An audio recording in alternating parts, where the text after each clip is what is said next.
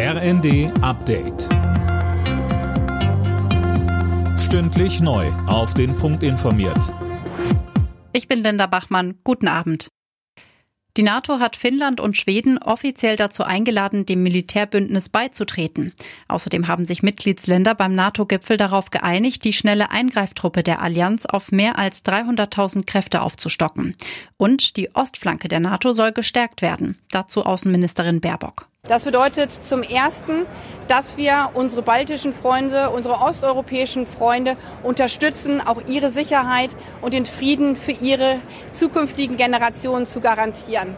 Zweitens bedeutet das, uns strategisch neu aufzustellen, weil die Sicherheitsgefahren sind in dieser neuen Realität andere.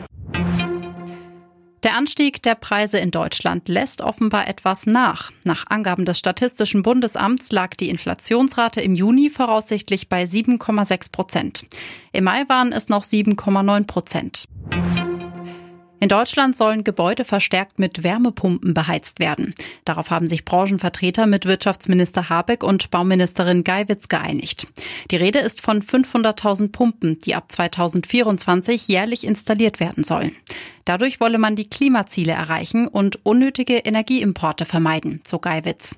Dabei betonte sie, wir dürfen nicht von der einen Abhängigkeit von äh, russischem Gas in die nächste Abhängigkeit kommen, was dann eine Technologieabhängigkeit sein würde. Das heißt, wir brauchen auch eigene Produktionskapazitäten für den Wärmepumpenmarkt in Deutschland, weil es gibt sehr großes Interesse im Bereich äh, der Bauindustrie, der Bauherren mit Wärmepumpen zu bauen.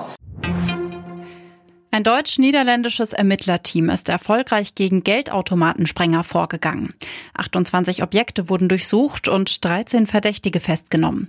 Sie sollen zwölf Automaten gesprengt haben, unter anderem in NRW und Niedersachsen. Dabei sind mehr als 4 Millionen Euro Schaden entstanden. Alle Nachrichten auf rnd.de